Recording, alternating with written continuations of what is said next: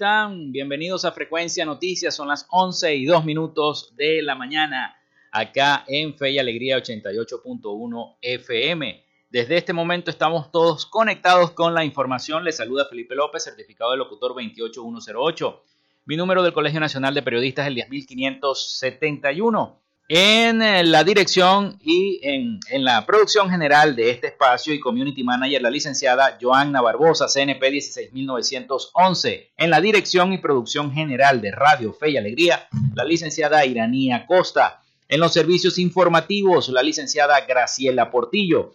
Nuestras redes sociales, arroba frecuencia noticias en Instagram y arroba frecuencia noti en Twitter. Mi cuenta personal, arroba Felipe López TV, tanto en Instagram como en Twitter. Llegamos también por las diferentes plataformas de streaming, el portal www.radiofeyalegrianoticias.com y también pueden descargar la aplicación de la estación para sus teléfonos móviles o tablets. Este espacio se emite en diferido como podcast en las plataformas iVoox, Anchor, Spotify, Google Podcast, TuneIn y Amazon Music Podcast. También recordarles que llegamos en una presentación de la panadería y charcutería San José.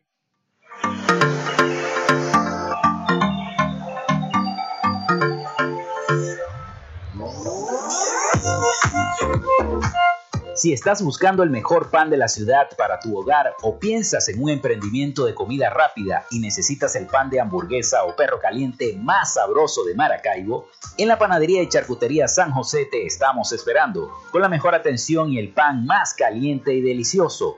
Tenemos para ti el pan francés, dulce, campesino, andino, el pan relleno de guayaba, las lambadas y las sabrosas quesadillas. También tenemos pastelería Estamos ubicados en el sector panamericano, avenida 83 con calle 69, finalizando la tercera etapa de la urbanización La Victoria. Para pedidos, comunícate al 0414-658-2768. Panadería y Charcutería San José, el mejor pan de Maracaibo.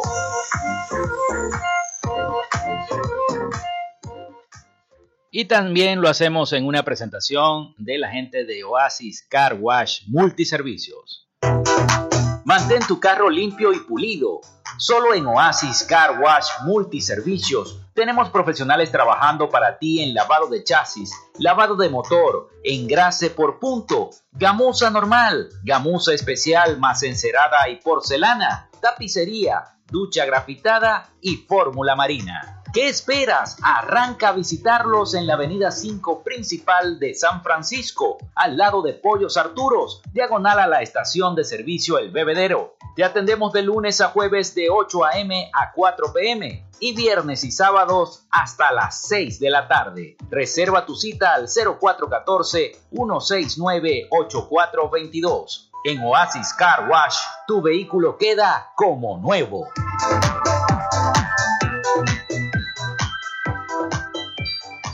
No pueden desaprovechar las super promociones de Semana Santa de Oasis Car Wash Multiservicios. Chasis más trapeo de motor, más gamuza normal por tan solo 15 dólares para carro, 17 dólares para camioneta. Chasis más lavado de motor, más gamuza especial, más encerada. Con el precio de la promo, 18 dólares para carros, 22 dólares para camionetas. Servicio completo para camiones, chasis, más lavado de motor, más gamuza a partir de solo 25 dólares. También llegamos en una presentación de la gente de Social Media Alterna.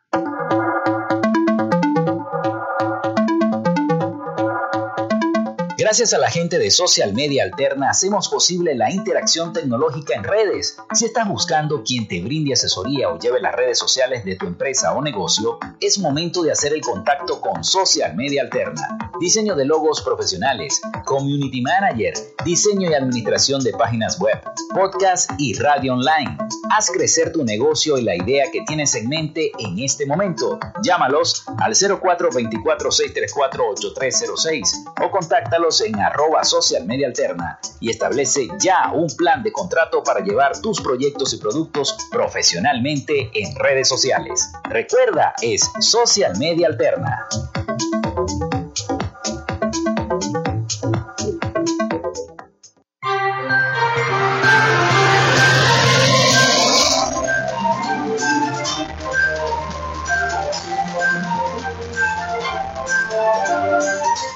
Bueno, son las 11 y 7 minutos de la mañana acá en Frecuencia Noticias a través de 88.1 FM. Hoy es eh, miércoles 30 de marzo. Miércoles 30 de marzo, ya casi finalizando este mes de marzo. Bueno, un día como hoy nace Francisco de Goya en 1746, pintor y grabador español. Se firma el Tratado de Paz y Amistad entre Venezuela y España en 1845. También un día como hoy nace Vincent van Gogh en 1853, pintor neerlandés. Estados Unidos compra Alaska al imperio ruso. Eso fue en el año 1867. Un día como hoy nace Humberto Beto Perdomo en 1947, narrador deportivo venezolano. Y también un 30 de marzo, pero del año 2019, especialmente a las 7 y 12 minutos de la noche, se registra el cuarto gran apagón en Venezuela, afectando varios sectores de Caracas y los 22 estados del país. Fatídico 2019 con los apagones en Venezuela, que lo seguimos viviendo los zulianos a diario con estas constantes fluctuaciones y apagones de 4 y 5 horas y a veces hasta en dos tandas. Hoy es Día Internacional de la Trabajadora del Hogar y Día Mundial contra el Trastorno Bipolar. Vamos ahora con el reporte del COVID.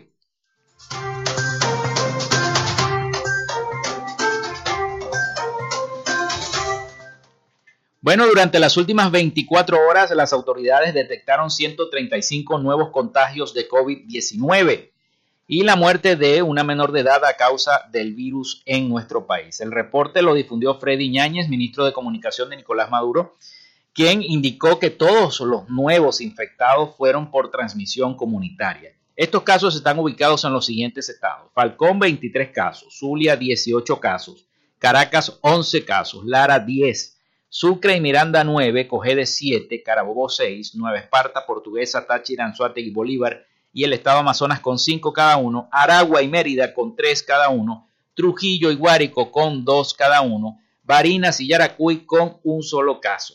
Indicó que a la fecha hay 818 pacientes asintomáticos, 348 con insuficiencia respiratoria aguda leve, 295 con insuficiencia respiratoria aguda moderada y 89 en la unidad de cuidados intensivos. La cifra de fallecidos por este virus subió a 5.681 desde el inicio de la pandemia en el país. Bueno, y ayer vi que estaba viendo el juego de la Vinotinto contra Colombia. Nadie tenía tapabocas en ese estadio, nadie, y el estadio estaba repleto. Imagínense si sube la cifra, ojalá que no, ojalá que no, pero en algunas provincias de China ha comenzado otra vez a, subir la cifra de contagios de, de COVID-19 que le repite y le repite a la gente, lamentablemente. Ojalá que no. Bueno, comuníquense al 0424-634-8306. Recuerden mencionar su nombre y cédula de identidad. También colocamos a su disposición nuestras redes sociales, arroba frecuencia noticias en Instagram y arroba frecuencia noti en Twitter, para que también interactúen con nosotros, nos comenten cómo están los apagones en su comunidad. Si tienen agua por, por mi casa, no llegue el agua, ya tenemos ya como tres semanas sin agua. No llegue el agua, señores de Hidrolago, en las parroquias Bolívar, Chiquinquirá, Santa Lucía, no hay agua. Estamos secos, están secas las parroquias. Entonces, bueno, señores de Hidrolago, abran esa llave, porque no hay agua y aparte de eso, bueno, se va la luz en, la, en horas de la madrugada, en la noche, en dos tandas. Así tratan al, al pueblo zuliano, lamentablemente. Vámonos a Miami con el resumen de las noticias de Latinoamérica con el periodista Rafael Gutiérrez Mejías. Adelante, Rafael, con ese resumen.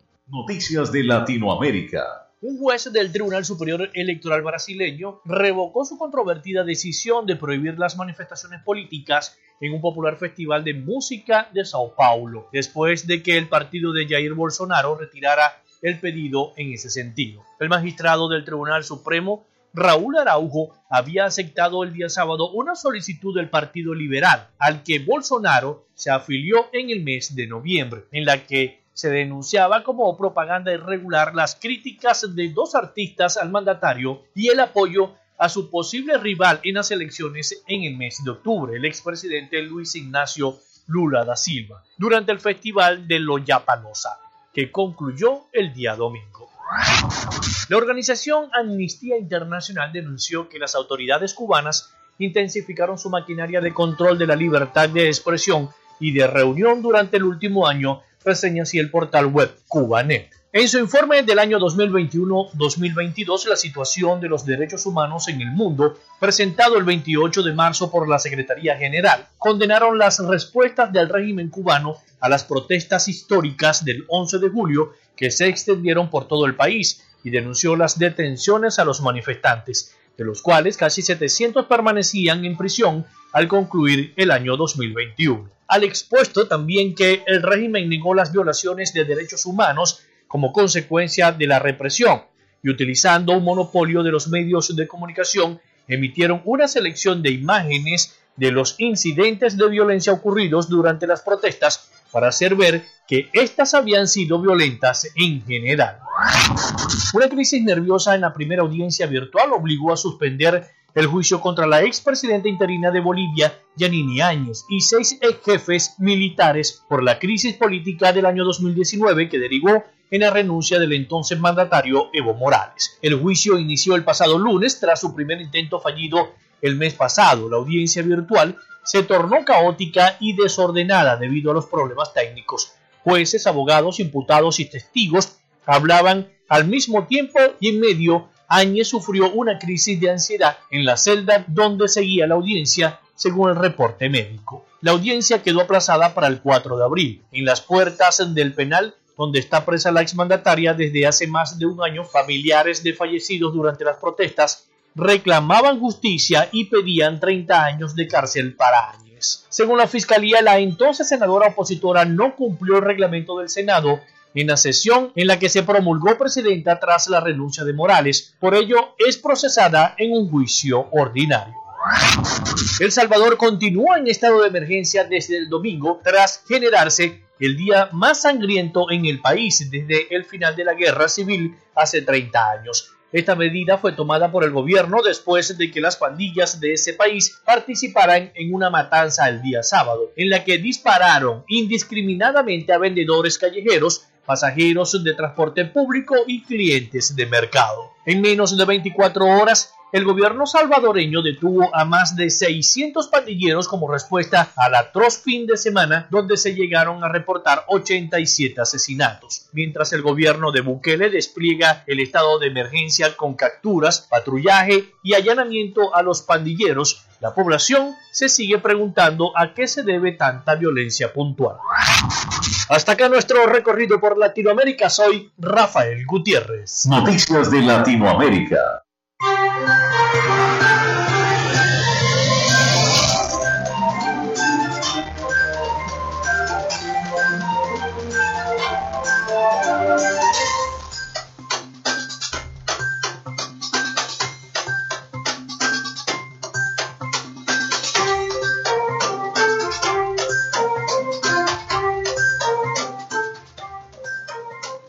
son las 11 y 15 minutos de la mañana acá en Frecuencia Noticias. Leemos por acá algunos mensajes que nos envían. La señora Rita Méndez, cédula de identidad 7 millones 76 millones 200 7625. Asegura que felicita a la alcaldía por su buen servicio en el aseo urbano de Maracaibo todos los martes, pero también critica a la gente de Corpoelet por la falta de servicio eléctrico. Vive en la calle eh, Falcón del sector Valle Frío de la ciudad de Maracaibo. Bueno, vamos a hacer nuestra pausa y al retorno estaremos dialogando con el economista Joy Pardo, legislador del Consejo Legislativo del Estado Zulia. Ya regresamos, así que quédense con nosotros. Quédate con nosotros. Ya regresa Frecuencia Noticias por Fe y Alegría 88.1 FM con todas las voces.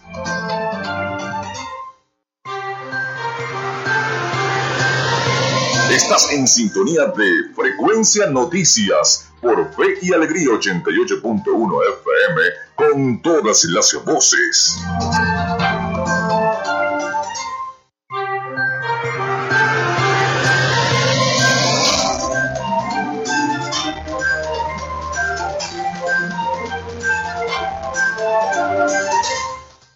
Son las 11 y 19 minutos de la mañana acá en Frecuencia Noticias a través de Radio Fe y Alegría 88.1 FM. Vamos con nuestra sección Hoy dialogamos con. En Frecuencia Noticias, hoy dialogamos con... Dialogamos con el economista y licenciado en Administración Joy Pardo, legislador del Consejo Legislativo del Estado Zulia quien en el día de hoy instaló en el Salón Urdaneta del Palacio Legislativo la Subcomisión de Derechos Humanos, Justicia, Convivencia y Paz. Bienvenido, legislador. Muchísimas gracias, eh, Felipe, por darme la oportunidad de estar en tu programa, de poder transmitir todo lo que nosotros estamos trabajando y todo lo que hemos podido avanzar dentro de las instalaciones del Consejo Legislativo. De verdad, para mí es muy importante asistir hoy a tu programa, conversar contigo y escucharte, que nos digas qué quieres saber, qué quiere saber la gente que comentan por ahí en, en las redes para nosotros poder darle alguna respuesta. Bueno, muy importante. Usted el día de hoy instaló esta comisión, la subcomisión de derechos humanos, justicia, convivencia y paz. ¿Cómo hacemos para tener derechos humanos en Maracaibo con esta caristía de luz? Usted que vive en, el sector Maracaibo este me estaba comentando.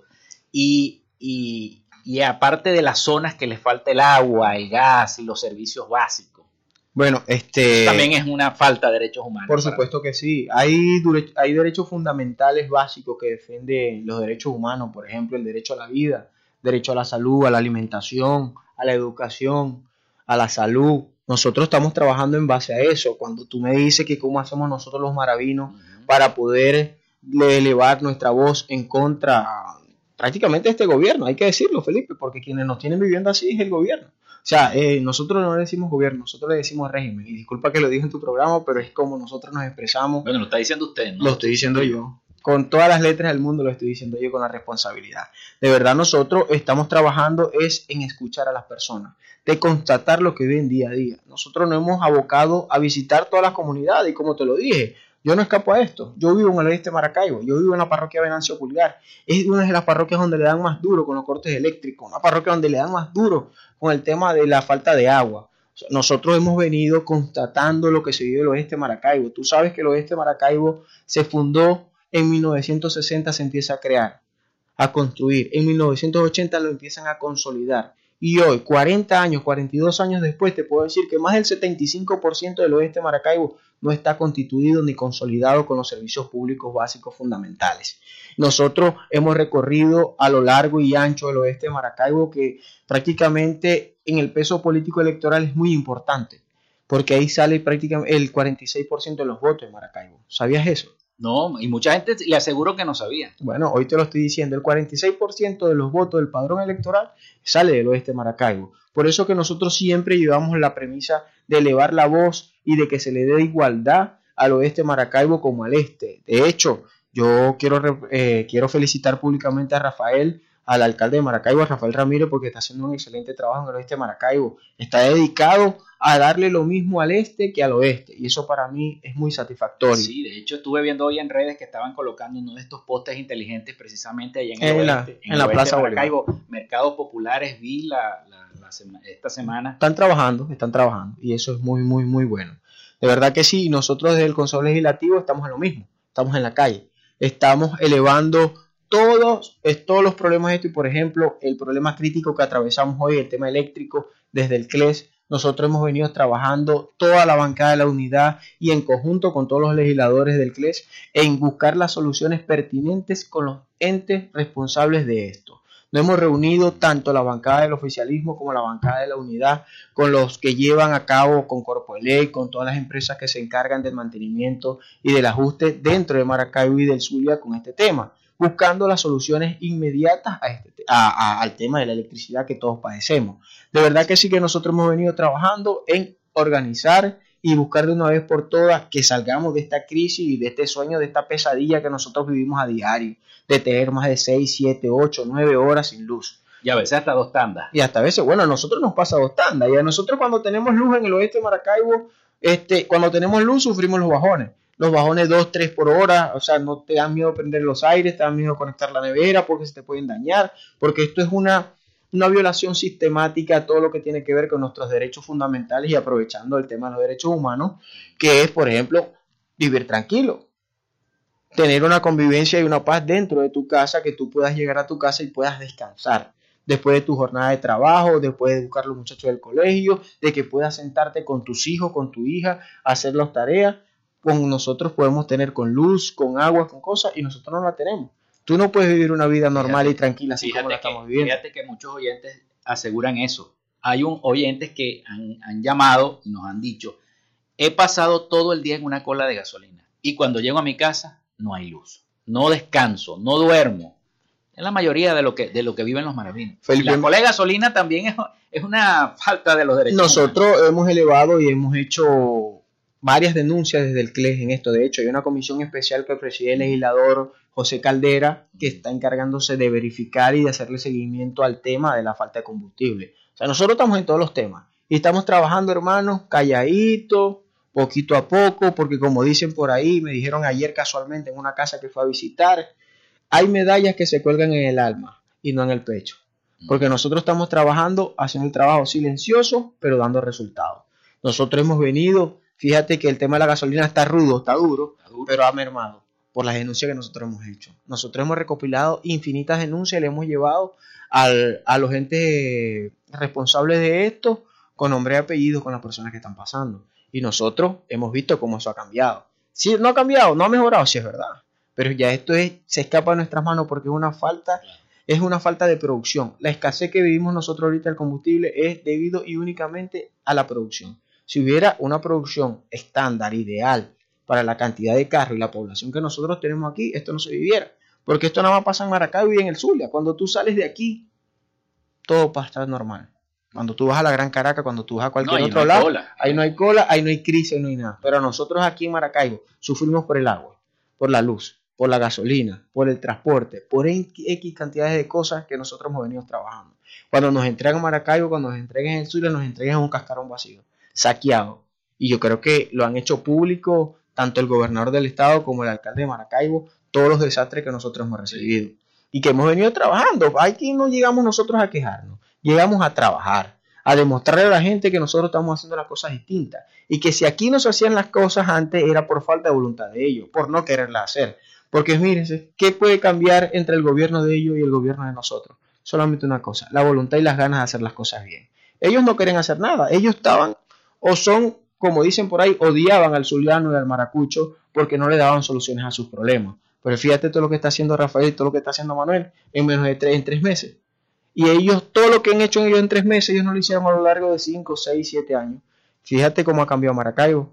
Fíjate cómo va mejorando el Zulia. Fíjate cómo la gente viene a invertir ahora en Maracaibo en el Zulia porque creen, porque ahora sí pueden hacer las cosas de la mejor manera. O sea, ya esto era falta de voluntad política y de querer hacer las cosas bien, hermano. Sí, eso es evidente. Bueno, y veíamos también al gobernador Rosales en sus redes sociales cómo describía los trabajos que estaba haciendo en el propio palacio de, gobierno, que cómo había quedado, cómo lo habían dejado y lo mostraba a través de las redes sociales. Eso lo pudimos observar todo.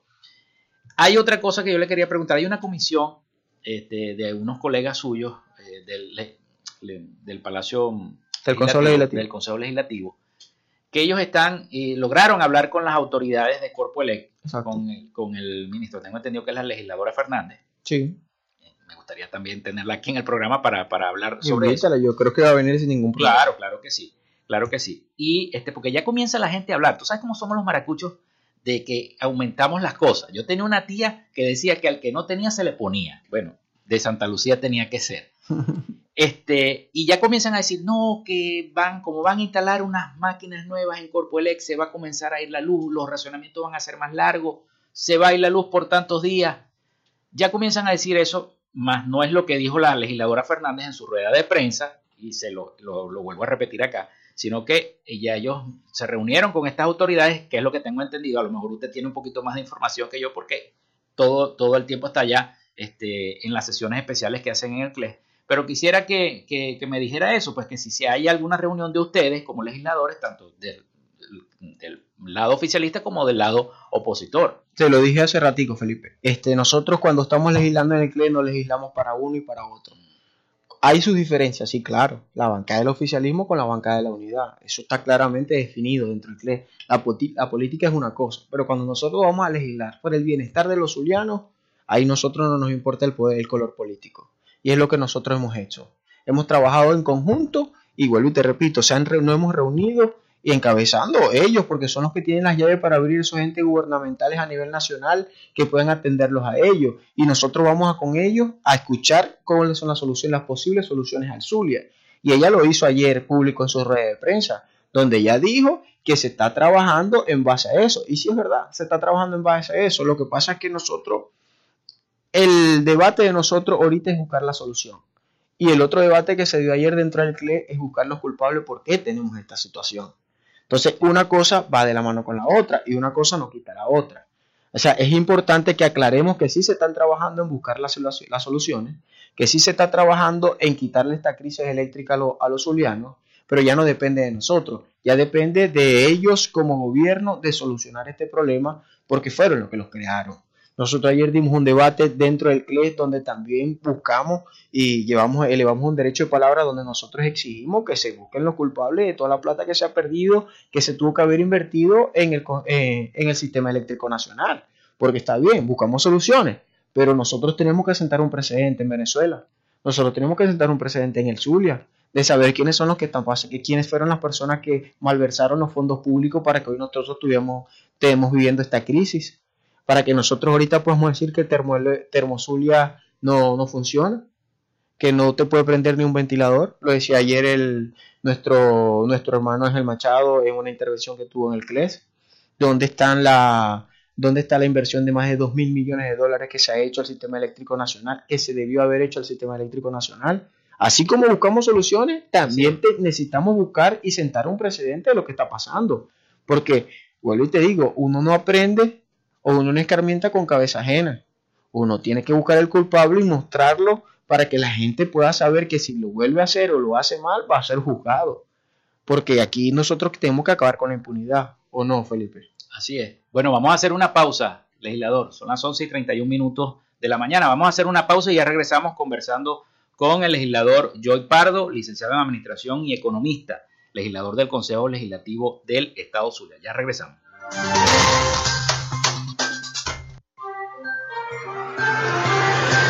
Ya regresamos con más de Frecuencia Noticias por Fe y Alegría 88.1 FM con todas las voces.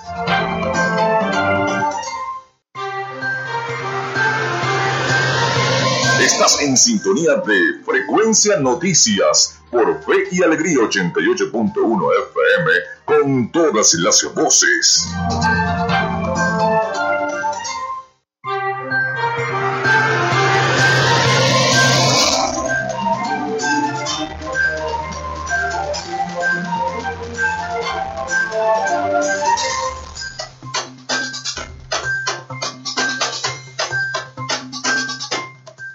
Las 11 y 35 minutos de la mañana acá en Frecuencia Noticias a través de Radio Fe y Alegría 88.1 FM.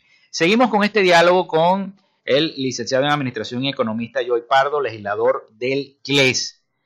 Y además que hoy instaló la Subcomisión de Derechos Humanos, Justicia, Convivencia y Paz. ¿De qué se trata esa comisión, legislador? No, la, la, la Subcomisión de Derechos Humanos, Justicia, Convivencia y Paz se trata de verificar de convivir con las personas, de escucharlos, qué es lo que están pasando dentro de sus comunidades, dentro de sus casas. Esto yo voy más a lo social, en el tema que te voy a explicar. Para nosotros podemos, para poder enmarcar uno de los tantos puntos que puede tener esta subcomisión. Nosotros nos hemos encargado de visitar tanto ONG, tanto empresas públicas como privadas, y constatar cómo es la convivencia debido a todos los problemas que tenemos nosotros como maracucho. Y estabas hablando ahorita un tema de la educación. Por cierto, llamaron a clases el día lunes a los siete días, los, los cinco días de la semana como si no pasara nada. Ellos llaman a clases y no se han encargado ni siquiera de visitar las, las unidades educativas. Nosotros dentro de esta comisión nos hemos encargado de visitar las unidades educativas, varias unidades educativas en Maracaibo y en el Zulia. Y hemos podido constatar el desastre que hay. Hemos conversado con los padres y representantes, lo hemos escuchado y ellos dicen que no pueden convivir en paz con sus hijos. Igual la redundancia con, con la subcomisión, porque ellos dicen cómo yo puedo convivir con tranquilidad y ayudar a mi hijo a hacer sus tareas, tanto en el hogar, y lo dicen hasta los mismos profesores, los mismos maestros, ¿Cómo yo puedo vivir en paz, hermano, si no me pagan lo suficiente para poder yo tener las garantías, para cubrir mis garantías como ser humano dentro de mi casa? Los padres, ¿cómo yo puedo cubrir los cinco días de enviar a mi hijo al colegio con los pasajes, con todo lo que se implica el desayuno y todo para los niños? No es mentira la situación que estamos viviendo nosotros. Ellos dicen, cuando llegamos a nuestra casa de trabajar o de la cola de la gasolina o hacer cualquier cosa, no tenemos luz, no tenemos agua. ¿Cómo ayudamos a nuestros hijos a que se superen dentro de la educación? Esto se trata que nosotros aquí, aquí dentro de esta comisión, nosotros estamos evaluando cómo se le está socavando la mente y la tranquilidad a todos los zulianos y a los maravinos. Cuando tú llegas a tu casa que se te va la luz cansado, ¿puedes descansar? No. No, evidentemente que no. Cuando tú llegas a tu casa y tienes que estar pendiente de ver de dónde sacas el agua, de ver de dónde que pasa un camión cisterna para comprar una pipa de agua para poder lavar, para poder hacer cualquier cantidad de cosas y las personas que no tienen el dinero para eso. Nosotros vemos aquí cómo los derechos fundamentales están siendo violados. Los derechos humanos no son garantizados a los venezolanos. Nosotros no podemos vivir ni en convivencia, ni en justicia, ni en paz, porque no hay igualdad, porque no hay tranquilidad y porque los muchachos o cualquier gente o cualquier casa no puede cubrir las necesidades.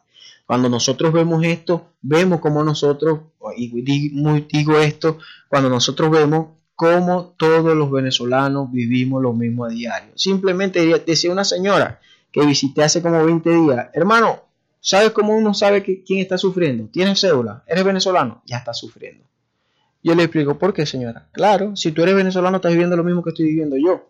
Y aquí no se trata de seguir escuchando los cuentos, sino de buscar soluciones. Para eso nosotros llegamos. Para construir las soluciones junto a las bases, junto al pueblo, junto a esas comunidades recónditas que han sido abandonadas por este, por este régimen, por este gobierno nacional, nosotros seguimos trabajando en escucharlo y de alguna manera tratar de, buscar una solución. Hay cosas que se nos escapan de las manos, Felipe, que nosotros no podemos solventar. ¿Cuáles serían esas posibles soluciones, legislador? Las posibles soluciones es siempre hacerle seguimiento, por ejemplo, al tema del agua y de la luz. Desde el CLES, eh, desde la Comisión de Servicios que encabeza mi hermano José Javier Barbosa, se está encargando de hacerle seguimiento tanto al agua como al tema eléctrico. Ayer nosotros en el derecho de palabra le entregamos un informe detallado con lo que tiene que ver con la falla y el consumo eléctrico que está pasando en el Zulia. Hay, hay comisiones especiales creadas en base a eso. Ellos están trabajando en verificar, en levantar un informe detallado y llevarlo en, y saber con los representantes que tienen que ver tanto con el tema eléctrico como el tema del agua, para nosotros hacer que las cosas se hagan de la mejor manera. Nosotros no es que manejamos los recursos para darle solución a los problemas, pero sí estamos en las casas de las leyes, donde nosotros vamos a legislar para que eso se dé con el bien. Antes aquí pasaban las cosas o venían a hacer inversiones y nadie le hacía seguimiento.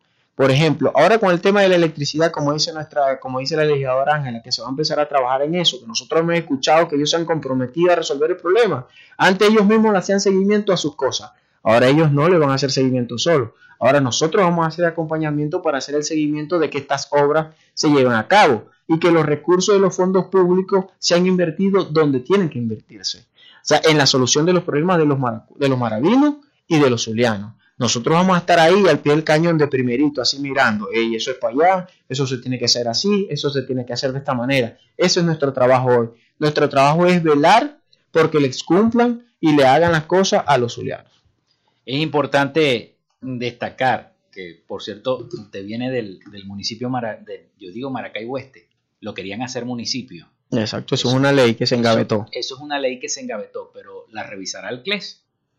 Eso, más que todo, tendría que revisarlo eh, es el Consejo Municipal. El Consejo Municipal.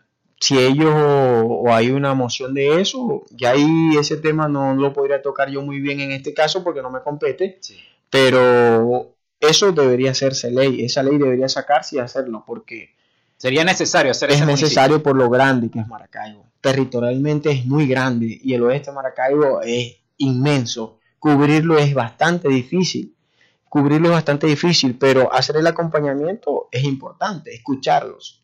La gente lo que pide es atención. Es increíble cuando tú vas a cualquier barrio tan abandonado y allá tan lejos. Es increíble la gente lo que te dice, hermano, nosotros queremos que ustedes vengan a escucharnos, que vivan con nosotros lo que vivamos a diario, para que, para que sepan qué es lo que se siente. ¿Cómo nosotros resolvemos una situación si no la conocemos, Felipe? Tenemos que conocer todas las situaciones. Todo lo que están viviendo los maracuchos y sobre todo en el oeste de Maracaibo, hay que sentarse con ellos, escucharlos para aprender de ellos. Si nosotros los escuchamos, aprendemos a conseguir las soluciones mucho más rápido. Pero si nosotros nos enfrascamos, como hacía esta gente que se enfrascaba en un cuarto y salían de ahí con soluciones mágicas y cuando lo iban a hacer, no era lo que necesitaba la gente. O sea, nosotros tenemos que ir al sitio, constatar, mirar, trabajar con ellos, agarrar las manos, escucharte, abrazarte, sentirlo, para que nosotros podamos conseguir las soluciones adecuadas. Y no solamente las soluciones adecuadas, Felipe, sino las soluciones que de verdad solucionen, valga la redundancia, solucionen el problema y además nos cuesten menos. Y hacer más con menos. Es lo que nosotros estamos trabajando, porque recursos lo sabe, los recursos son limitados y sobre todo en la gobernación. Nosotros no tenemos puentes, no tenemos aeropuertos, no tenemos peajes, no tenemos nada. La gobernación simplemente está trabajando con la empresa privada y con la inventiva del gobernador para poder conseguir recursos para solucionar los problemas de los zulianos. Vamos a hacer otra pausa y al retorno entonces seguimos esta conversación con el licenciado de Administración y economista Joy Pardo, legislador del CLES. Ya regresamos.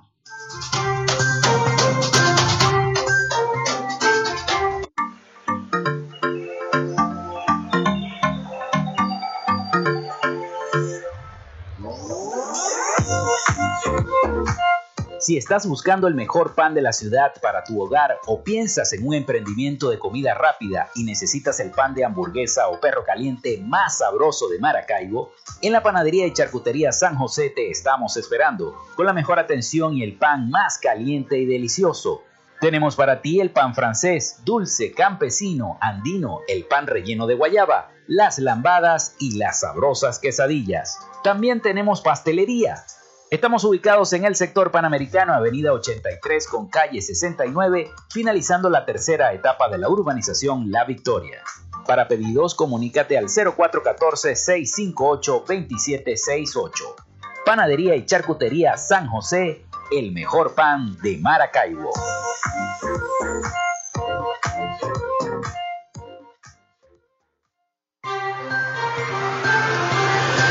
Ya regresamos con más de Frecuencia Noticias por Fe y Alegría 88.1 FM con todas las voces.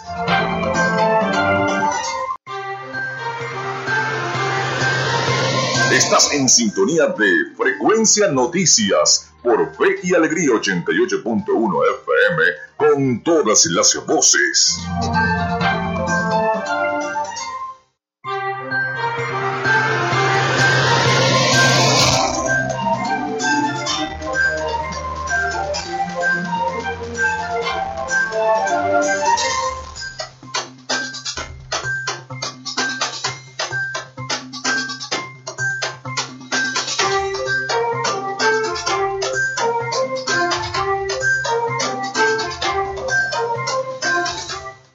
Son las 11 y 47 minutos de la mañana acá en Frecuencia Noticias a través de Radio Fe y Alegría 88.1 FM. Seguimos este diálogo con el licenciado en Administración y economista Joy Pardo, legislador del CLES, también eh, miembro de la Subcomisión de Derechos Humanos, Justicia, Convivencia y Paz, la cual sobra. No hay aquí en la ciudad de Maracaibo, con tantos, eh, tantos eh, sufrimientos que tenemos y tantos problemas. No, no, por supuesto. Tú como maracucho o como maravino vives lo que vivo yo todos los días. Quizás en menos potencia. Menos, mal, menos mal, la mayoría de las autoridades cuando asumen un puesto, un cargo político, se mudan de donde vivían antes, se mudan para no vivir el, problema que tenían. Pero menos mal que usted se quedó allá en el, en el oeste de Maracaibo. No, y no es tanto quedarme, me gusta estar en el oeste de Maracaibo. Porque esa es su tierra, ahí nació. Uno se siente identificado, o yo me siento identificado con mi entorno, donde yo estoy, porque no me da, no me, no me causa menos valía decir o reconocer de dónde vengo. Saber que vengo de un barrio para mí, de un barrio del oeste de Maracaibo para mí es, de suma importancia, eso me da mi fortaleza mental para salir adelante, eso quiere decir que las oportunidades nosotros tenemos que aprovecharlas y que tenemos que llevar este mensaje de superación a todas las personas. Si yo pude que salí de un barrio, de un barrio, como te lo estaba diciendo, el barrio 24 de septiembre, en la parroquia. Los planazos. Los popular, los populares planazos, que le decían en el oeste de Maracaibo, en la parroquia de Alfonso Vázquez. Si yo hoy estoy aquí sentado, ¿por qué cualquiera no puede hacerlo? Simplemente tenemos que estudiar, tenemos que prepararnos y tenemos que asumir las responsabilidades del crecimiento. Entonces, yo no me voy a ir del oeste de Maracaibo, voy a quedar ahí. Me voy a quedar ahí porque yo voy a ver cómo el oeste de Maracaibo va a cambiar. Nosotros tenemos que hacer del oeste de Maracaibo, desde lo más recóndito, decían, o digo yo siempre, que nosotros tenemos que empezar a construir y darle valores, o los cimientos de los valores, tenemos que hacerlo de lo más lejos, desde lo más alejado, donde no llega nadie, ahí nosotros tenemos que llegar y fundar las bases, fuerzas fuertes de este nuevo país que nosotros vamos a construir. Porque para que nosotros no volvamos a vivir o no volvamos a caer en el pasado, tenemos que enseñar a nuestra persona qué es lo malo y qué es lo que no se debe hacer. Nosotros tenemos que darle las oportunidades de educación y de crecimiento a todos esos muchachos. En el oeste hay mucha gente que la educación debe ser muy fuerte en el oeste sí, Sí, sí lo es. Hay gente que nace condenada. Nace condenada al fracaso y a la miseria porque no tienen oportunidades. Nosotros tenemos que cambiar eso nosotros tenemos que cambiar esa mentalidad, que las oportunidades tienen que ser para todas las personas, que nosotros tenemos que abrirle las puertas a todos, porque de ahí está el desarrollo del país. Nosotros seguimos siendo un país subdesarrollado porque nosotros no tenemos o no crecemos económicamente como debe ser. Pero nosotros tenemos que también bajar y darle las oportunidades de estudio porque el desarrollo va de la mano de la educación. Y si nosotros de alguna manera le damos las oportunidades a todas esas personas, a todos esos niños, que crezcan, que estudien, que sean profesionales, nuestra calidad de vida, nuestra calidad de inversión, de economía, de crecimiento y de creación de proyectos va a crecer. Esa es la oportunidad, e-, ese es el deseo que nosotros tenemos y lo que yo quiero cumplir. Voy a dedicar estos cuatro años de mi vida a trabajar por el oeste de Maracaibo y porque esto mejore. Y los años venideros también lo vamos a hacer. Y nosotros como políticos, o tenemos que ser el primer ejemplo. Tenemos que ser el primer ejemplo desde la casa, tenemos que ser el primer ejemplo en la calle y eso es lo que nosotros tratamos de dar y transmitir. Irme yo de mi casa y no escuchar a mis vecinos cada vez que yo llego ahí o sentarme en el frente con ellos cuando se va la luz y entrar en un debate diario es como si yo no existiera. Sentarme yo en la esquina de la casa cuando no tenemos luz y que no pasen y digan y me griten así y, te voy a ser sincero como me dicen, hey Guaidó, ¿qué vamos a hacer con el tema de la luz? y nos sentamos a hablar y conversamos y, llegamos, pasamos la noche amena ahí, pero siempre hemos conseguido como la manera de convivir con nuestros vecinos. Y esa es la manera. Yo no me puedo ir a otro lado donde no conozco a nadie y enclausurarme por allá donde nadie me vea.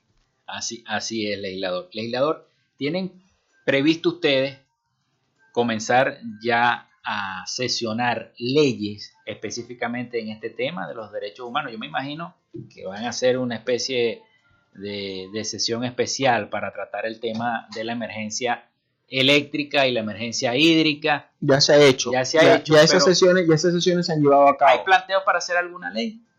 Se están trabajando en eso. Por ahora es simplemente estudiar el tema, ver cuáles son las problemáticas que ellos plantean y de alguna manera salir de ahí. Pero leyes con el tema de los derechos humanos lo estamos haciendo. Estamos trabajando con todos los temas que tienen que ver con los dializados, con los oncológicos, con los niños con cáncer, Eso es con, cosa. con, toda la, con, con, todas aquellas organizaciones que de alguna manera defienden los derechos humanos. Dentro del CLE tenemos las puertas abiertas y lo estamos escuchando. De hecho, la semana pasada fueron los, eh, los pacientes oncológicos, tuvieron un derecho de palabra ante el CLES y ellos están pidiendo que, que se les revise una ley, están planteando una ley al Consejo Legislativo y eso está en revisión. Nosotros estamos trabajando de la mano con ellos, no solamente estando en las comunidades, sino que también estamos atendiendo a todo lo que tiene que ver con las organizaciones, las ONG o en este caso las personas o las fundaciones que se encargan de defender los derechos humanos. Ese tema es muy, muy complicado. El tema de los oncológicos, el tema de los dializados, el tema de los niños con cáncer. Los medicamentos no se consiguen, los hospitales no dan abasto, no tenemos hospitales especializados para esto y lo que están dan tristeza.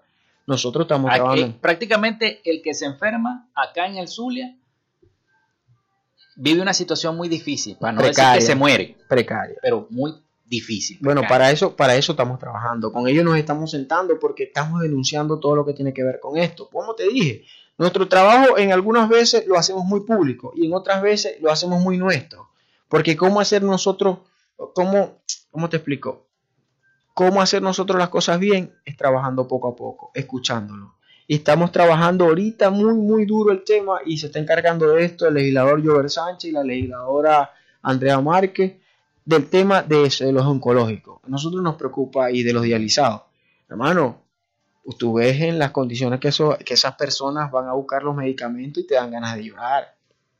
Eh, son personas que no tienen la consideración absoluta para poder resolver su situación. Son personas que están pasando una situación de hogar y de una enfermedad bastante precaria. Son personas que son unos luchadores. Te digo una cosa, si esa gente, y como lo veo yo desde el punto de vista que lo veo, que yo lo he vivido dos veces, tanto con mi abuelo como con mi suegro, el papá de mi esposa también pasó por cáncer, y, y ver esa persona cómo están trabajando y cómo están viviendo ahorita, yo te digo una cosa, si tuvieran las herramientas, la mayoría se salvaría. Porque la voluntad que ellos tienen de salir a la calle, de poder conseguir sus cosas, porque muchos de ellos están solos. Muchos de ellos están solos debido a la migración que ha tenido Venezuela en busca de la juventud, sobre todo que ha salido en busca de otros países del bienestar de ellos y de su familia. Cuando tú ves a esas personas de la edad de tercera edad, de mediana edad, hasta niños buscando sus medicamentos, buscando sus cosas, protestando en pleno sol, caminando, agarrando transporte público, no consiguiendo gasolina, no teniendo agua, no pudiendo comprar los medicamentos y que ellos aún así todavía se levantan todos los días con la misma fortaleza a tratar de resolver estos problemas, nosotros los vemos ellos como un ejemplo. Si ellos lo hacen con todas las limitaciones y todos los problemas que tienen, ¿quiénes somos nosotros para no salir a pelear y a luchar? ¿Quiénes somos nosotros para no salir a dar la cara y estar con ellos, acompañarlos y ayudar? Nosotros no nos vamos a cansar, Felipe. Nosotros vamos a seguir en la calle porque debemos darle soluciones a todas estas problemáticas y sobre todo acompañar, que nos vean ahí al lado. Legislador, otra cosa que también incide en los derechos humanos y en la justicia tiene que ver con esta situación de seguridad que estamos viviendo los maravinos. Vimos la semana pasada que explotaron dos artefactos explosivos eh, tanto en un supermercado del oeste de la ciudad, como acá cerca en el Palacio de Justicia también.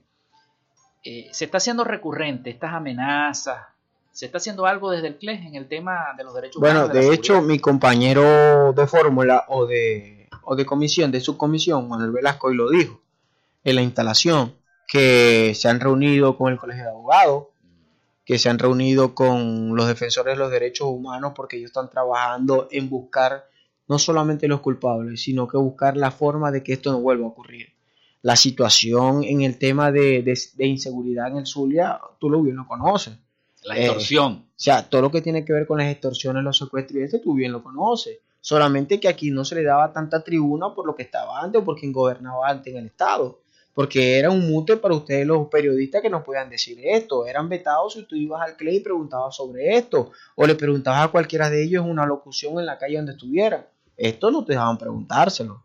Y nosotros vemos como tanto el alcalde de Maracaibo como el gobernador del estado están trabajando duro en el tema de la seguridad. Es punto de honor. Pues si nosotros tenemos seguridad y nosotros podemos cambiar las cosas para que el ciudadano se sienta tranquilo, van a venir, va a venir la inversión. Y si viene la inversión al estado, vamos a crecer económicamente. Y si crecemos económicamente, se van a ir resolviendo los problemas poco a poco. El tema está en que nosotros tenemos que seguir levantando la voz para que el gobierno también haga lo que tenga que hacer.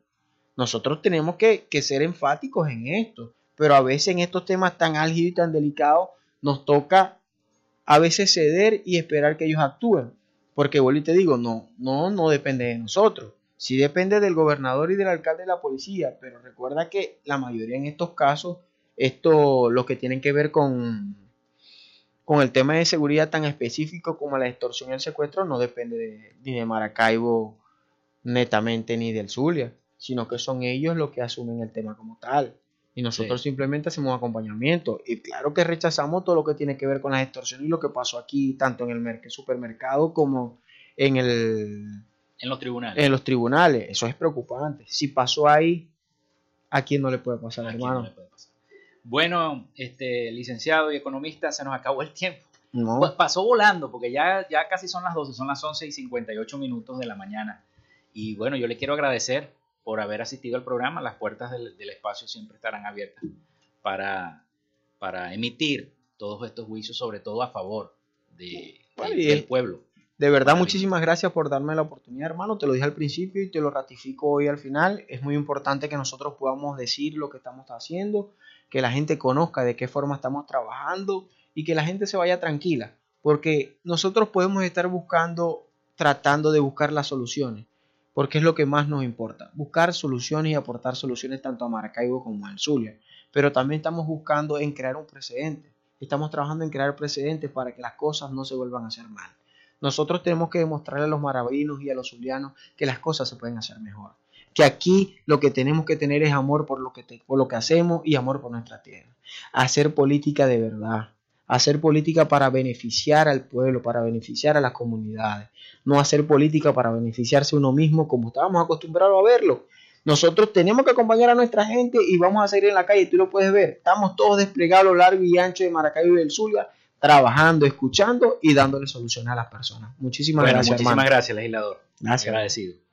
Bueno, hasta aquí esta frecuencia noticias. Laboramos para todos ustedes en la producción y community manager, la licenciada Joanna Barbosa, CNP 16911, en la dirección y producción general de Radio Fe y Alegría, la licenciada Irania Costa, en la coordinación de servicios informativos, la licenciada Graciela Portillo, y en el control técnico y conducción, quien les habla, Felipe López, certificado de locución 28108, mi Colegio Nacional de Periodistas, el 10571. Recordarles que llegamos en una presentación de la panadería y charcutería San José. Si estás buscando el mejor pan de la ciudad de Maracaibo o piensas en un emprendimiento de comida rápida, tienen para ti el pan francés, el dulce, el campesino, el andino, el pan relleno de guayaba, las lambadas y las quesadillas. Están ubicados en el sector panamericano, avenida 83 con calle 69, finalizando la tercera etapa de la urbanización La Victoria.